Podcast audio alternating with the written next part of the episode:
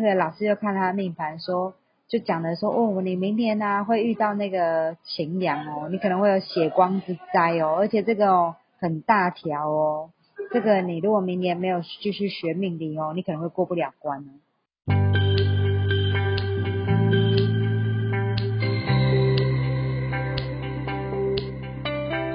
欢迎来到紫薇会客室，我们希望透过现代化与科学化的紫微斗数，经由学习与实践，解决我们人生中的大小事。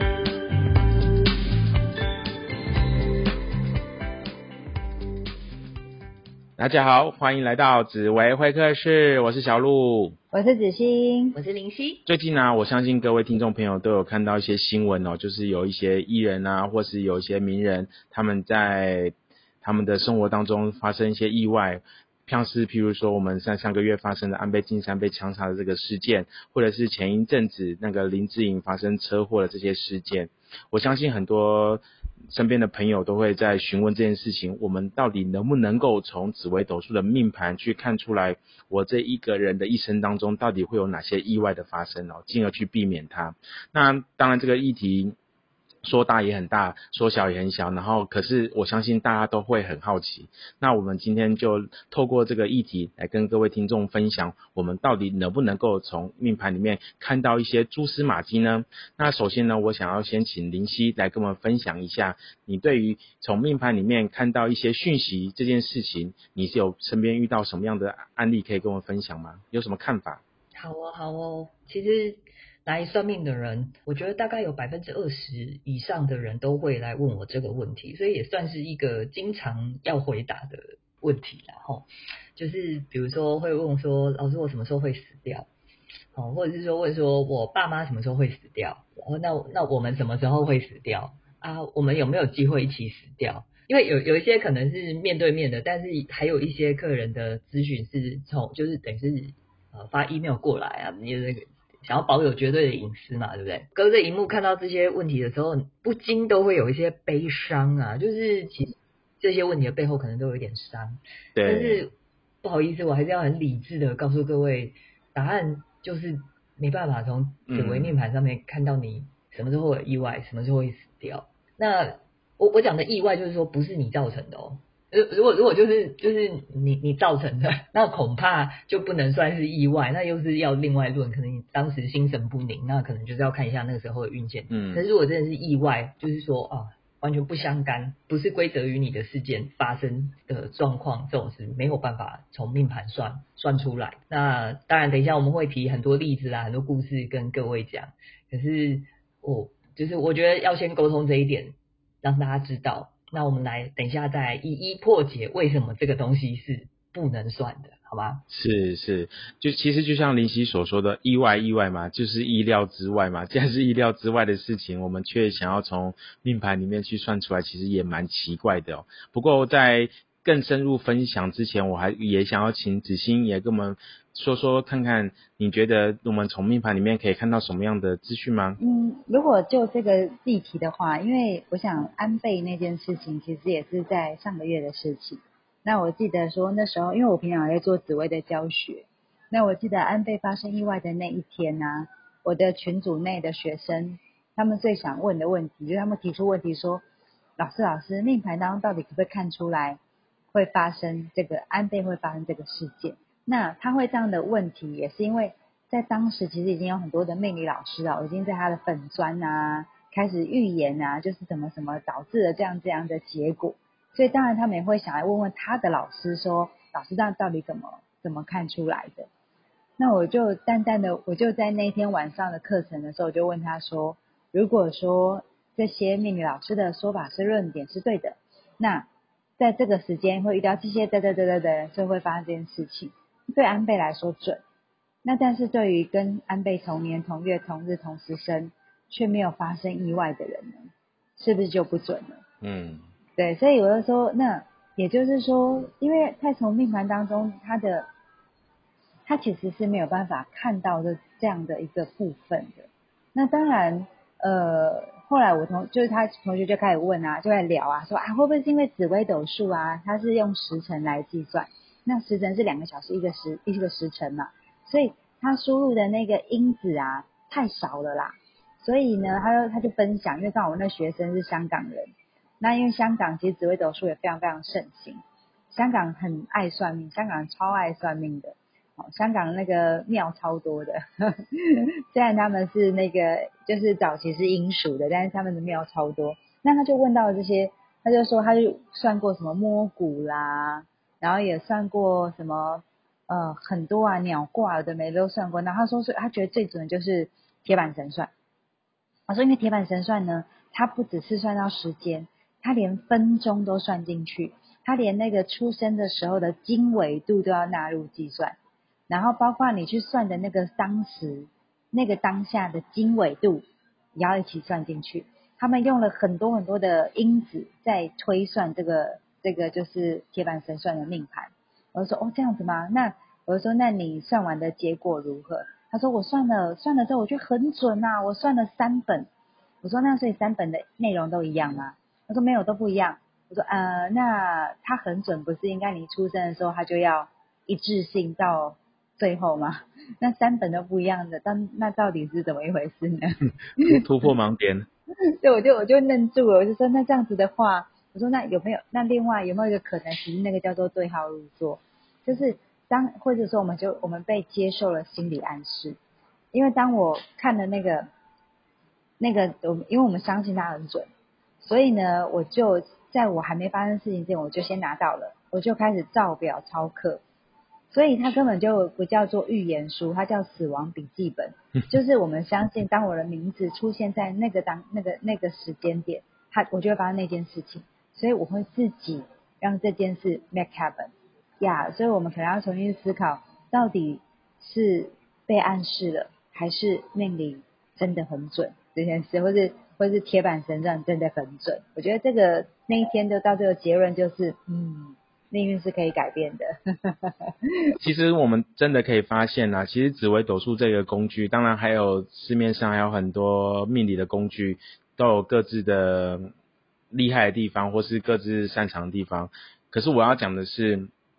紫微斗数里面，当然它能够从历史一直流传沿用到现在，它会有它的一些功用在。然后，当然在紫微斗数里面也有一些主星或是一些辅星，它确实是有代表一些容易代表意外啦，或是伤亡的一些特质或者特特性在。可是却不代表我们遇到这个主星或是这个辅星就一定要发生那些事情，对吧？因为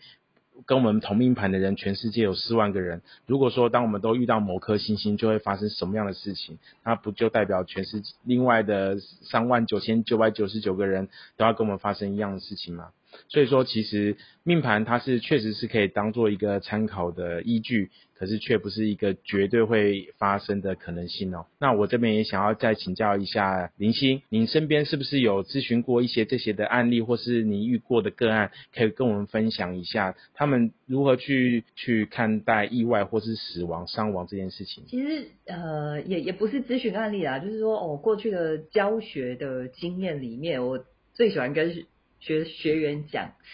就是啊，呃，我很喜欢拿空难这个东西来当例子，就是呃，每次发生空难，当然那个死伤非常惨重嘛，然后一下子就是几百个人一起挂掉。那所以我我我常常都会就是，如果有学员问我说为什么命盘不能看，这样子感觉很逊咖，然后我就说好啊，那今天这样子，如果发生空难的时候几百个人，请问他们的命盘会一模一样吗？他们那么多不同的年龄层，然后呢，来自不同的国家，可是死在同一个地方哦。按照道理来说啊，如果如果你的命盘可以知道你的死讯，那如果那那个每次每次算命师不是都很喜欢讲说死在什么东方、西方、南方、北方是吧？那那照按照说哦，同一个时辰有几万个人在在出生的这个逻辑来看，然后那是不是这些人其实要死也应该要死在同一个地方呢？那这可是这种事情就不成立嘛？就是一起在空难里面过世的人，他们就是我我猜大概那个命盘重复的程度不不太高。那如果是这样子的状况下，就表示在命盘上是没有共通点的。是，这所以就表示这件事情就是没有办法用命盘来推论啊，对吧？那然后每次啊学员听到这边就会开始觉得。啊，那那个老师，那那为为什么有人就是可以推断的出来？那为什么有人可以推断得出来呢？我觉得我们就等一下再说。是是，OK。那我想子欣应该有相关的案例可以跟我们分享，为什么有一些传统的命理师，他们却都可以推断得出来我们的生老病死，甚至我们身边周遭的人那个往生的时间呢？我想要分享一个故事，这个故事是我们科技紫薇网的一个老师，那基本上他也算是命理世家。因为他的阿公啊，曾经是花莲当地非常知名的一个命理老师，就是所谓的那种国师等级的，就是然后出入啊都是会有那种就是万人膜拜的那种 国师等级哦，大概就是台湾的白龙王的那种 架势就对了，所以他就觉得说哇，大家都那么相信我的阿公，然后我阿公算事情真的都算得很准，不然这些人怎么会一直来这样？那。他他记得，他也记得有一次他的阿公呢，就是跟家里头就召开了一个家族会议，然后呢，他就是替自己预言了，在某年某月某日，就他就会死掉，就是在他写了一个一个纸条，然后就说告诉大家说，我就放在我的那个枕头下面，当我走的那一天，你们就帮我拿出来，然后来帮我印证，我连自己的死期都能够预言。就是他阿公就有这样的，所以这个是跟清朝那个要把什么什么下一任继承人放在那个正大光明匾额后面概念一样啊。哦，I don't know，但是我觉得他可能只想要去证明说他他他想要在就是走了之后要有个留一个名声嘛，那个名声就是连我自己什么时候都什么死都能够什么时候死怎么死都都能够预言，他他可能想要留这样的名声吧。就后来呢，真的过世了。哦，那过世之后呢，他的他们就一群人用很慎重的心呢，去把那个枕头翻开，翻过去，然后拿出那一本预言书。结果一打开之后呢，八竿子打不着，时间地点完全都不对。即便是国师，即便他笃信了一生，他用同样的方式为别人论断了很多很多的事情。他还是没有办法看出自己的生死，所以他就开始怀疑说：那我们传统的命理都用看得了生死，会发生什么事，发生什么意外，这件事情根本不合理。然后呢，所以他就从一个命理世家叛逃，然后呢，跟着科技指望的张生树张老师，就是开启了科技论命。的这个模式，那这也是我们后来一直在阐述的一些些的论点，包括我们的一个在 podcast 当中跟大家分享的内容。其实命理真的不是拿来算过去算很准，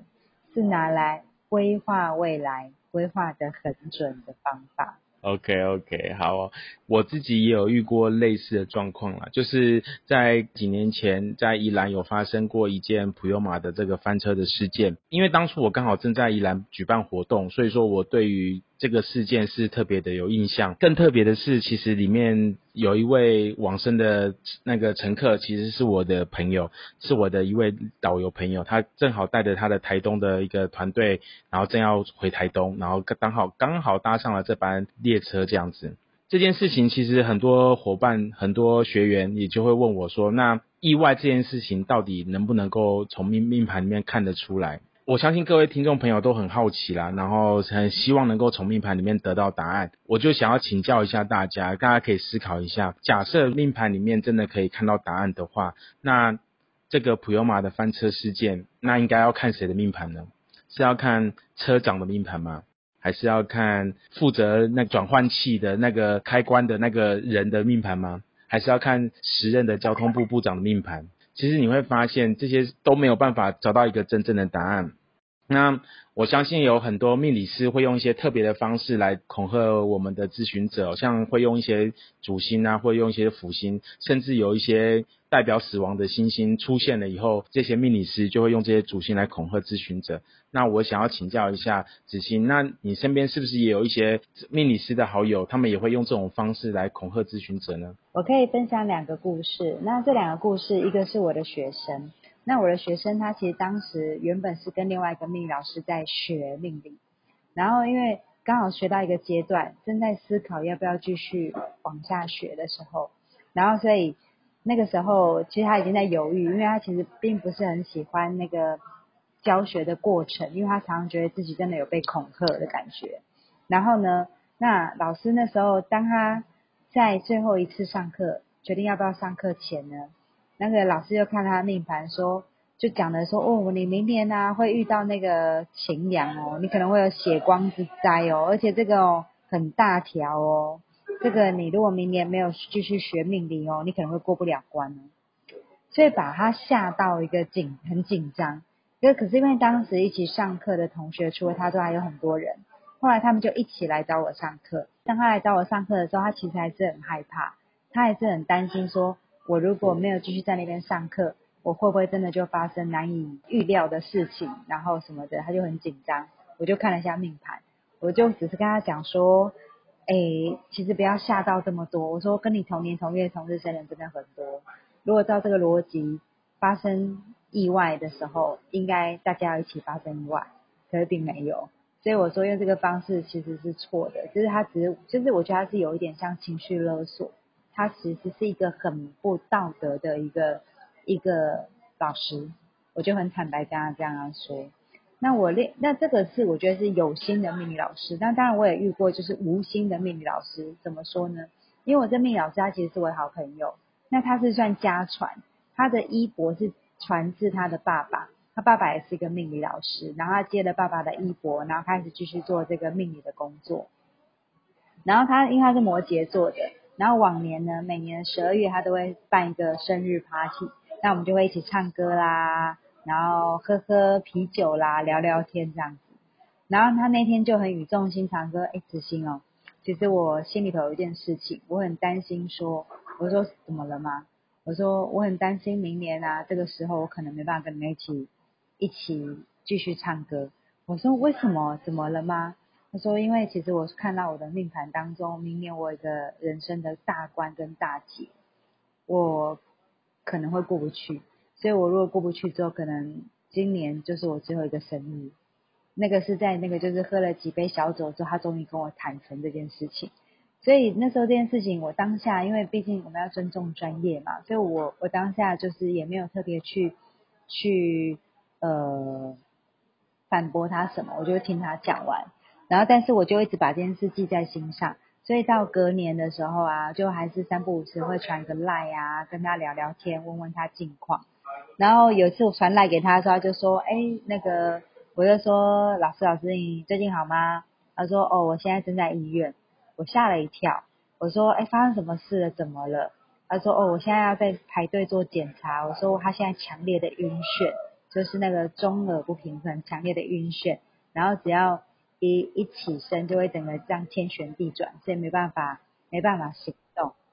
对，然后我就说哦，那这样子可能是因为因为可能是因为压力太大，因为我以前做命做职做那个理专的时候，我们理专压力也很大，所以我们常常也有遇过那个理专同仁啊，就是理专的伙伴，就是因为压力那个要结机的压力太大，也遇到这种中耳就中耳不平衡，然后天一起床天旋地转。所以我听到他这样跟我讲之后，我就说啊，老师，老师你放宽心啦，这个有时候应该是压力太大所导致的啦。所以你可能可能最近可能有些事情，你把它放的太重了，导致这个状况。把心放宽，这个症状就会趋缓。然后我当下就是这个跟他的一个赖的对话中断之后啊，我心里就想说，天哪，就是他其实是很笃信他自己会发生意外的，然后。笃信到让他自己的那个身心灵都失调了。那很开心的一件事，当然是在当隔年的十二月，我们又有了生日趴了，我们又继续唱歌了，然后继续喝喝小酒聊聊天了。然后他也很开心的说：“哎，他过了那个大关，而且他还请我，就是就是陪他去做一件他很一辈子很想做但一直不敢做的事。”我说：“什么事？”他说：“他想要穿耳洞。”所以呢。在那天的生日趴的隔天，我就跟着他去西门町哦，去找那个耳洞师穿了一个耳洞，因为他觉得象征他的重生。那他自己对命理也开始有一个崭新的见解。他以前他开始挑战他以前笃信的事情。那这个我觉得也对我来说也是一个我一直深信，但是我一直没有办没有不就是在不会去驳斥，但是在这个故事之后，我就更相信对，真的其实命盘或是命理真的不是来论断生死的。这件事情在命理的命盘当中是看不出来。是，其实就像刚刚子英讲，其实就算看出来了，也没有发生，其实其其实也很正常。其实我我自己也遇到一个类似的个案，就是有个妈妈她很紧张，她因为她去带他小孩，可能两三岁的小孩去算命，然后就发现这个命理师就告诉他说：“哎呀，你要小心哦，这个小朋友他会撞得头破血流，要要小心。”然后就非常非常紧张，然后结果好真的好死不死，说回去两三个月后，还真的在有一次的出去玩的时候，小朋友摔倒，然后撞得头破血流这样子，然后就说哇，真的好准哦，怎么会那么准？可是其实大家想一想，小朋友哪个小朋友头部撞到受伤？我自己都撞到一个不要不要的，左边右边上面下面全部都头都不知道撞过多少次。当然这可能跟我自己其他个性有很大的关系啊。只是用这种方式来恐吓咨询者，其实意义不大，做好保护措施反而更重要。那林夕呢？你是不是也有一些恐吓的案例可以跟我们分享一下呢？我觉得案例百百款啦，但是更重要的是，呃，我我我觉得。呃，作为一个命理师，我们可以对社会的一个贡献，就是 把这种很基础的观念跟大家去沟通。就是我我我们还是要先让大家知道，命理是有它的极限在的。那在一个在这个极限里面，它很厉害。那如果你发现有些命理师对于他们能够做的事情无限上纲了，那可能就是你要小心的时候了。我觉得这是，就是我想要跟大家沟通的一个观念。是。然后呃，而且就是关于意外啊、死亡啊，其实我们能够注意的，就是你就注意吧。如果你不能注意的，你这边怕也是没办法。而且搞不好就是哎没事啊。嗯。那那何必呢？就是白担心一场。那呃，我们现在现代的医学也都已经研究出来，告诉我们说，如果你的心情不好，你的压力很大，你就是会变胖，会变得不健康，甚至得癌症之类的，何必 招惹这些不必要的磨难呢？对吧？而且就是如果如果你真的照这样来了，然后多搞一些磨难，搞不好你命盘上根本就没有这种会导致你的身心健康很不 OK 的状况。反而还发生了，那然后到时候又又找一个命理师跟你讲说啊，因为你的命盘里面有什么什么，你就认了，然后还还不知道要去就是摒除这些不正常的观念，那我觉得这个就是把就是用命理来害人的一个很可怕的状况。那像刚刚我觉得也是很语重心长，很有感慨哈，因为那个。子期那个状况，子期那个朋友的状况，真的是就是很明显的，有一半的命理师可能在骗人，但还有一半是不知道自己在骗人，那就很可怕。因为尤其后面那一种，他是他可能很善良，他没有要害人，但是他因为深信不疑，以至于害到人，就害到自己，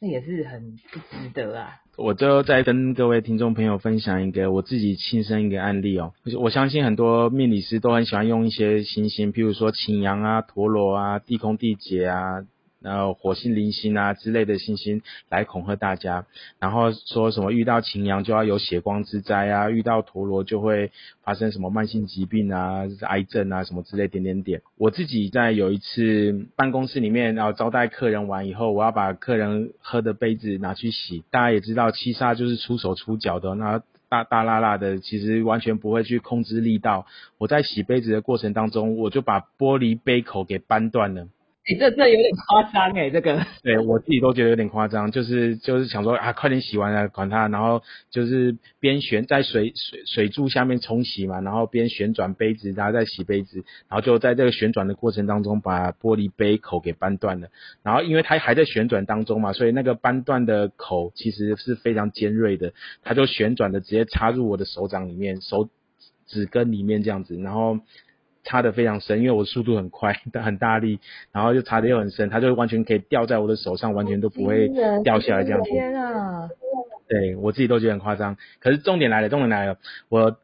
当然发生这种事情对我来说，好吧，那就发生发生就发生嘛，我就把它拔出来。然后我自己本身也是学医的嘛，所以我如何止血，然后如何那快速的包扎伤口，这我都很熟，所以马上手举过心脏有没有？然后赶快去加压止血，然后去处理这些事情。然后当然我做完这些事情以后，我第二件做的事情就是直接打开我的命盘，看看我今天到底走什么样的流日。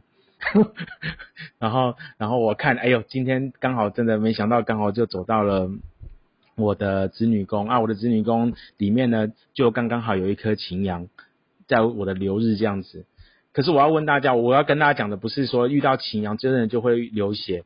因为流日是每隔一天都会换一格，所以说我遇到擎羊这个机会是十二，就是每十二天就会遇到一次。如果说遇到擎羊就会有血光之灾的话，那等于我每十二天就要有血光之灾一次。我想问各位听众朋友，你觉得这个合理吗？我觉得你会失血而亡吧？对啊，我我早就早就流血而亡，都女生也才二十八天一次，我就要十二天一次。女生的还不太准，这个还很准，这十二天就会碰到。对啊，对啊。然后，可是我要跟大家分享是，其实当当然命盘它还是有一定的依据可以来做依循。就像我刚刚提到，因为我是七杀，我是七杀做命，所以个性比较急躁。譬如说，对于洗杯子这件事情，我就没有办法好好的用心的、耐心的去洗它。我想很快的把它赶快解决掉，然后赶快做下一件事情，然后就在这个急促的当中导致了这件事情的发生。所以说，确实是因为个性而影响了。行为，然后这个行为导致了可能会有某些好的事情或是不好的事情发生，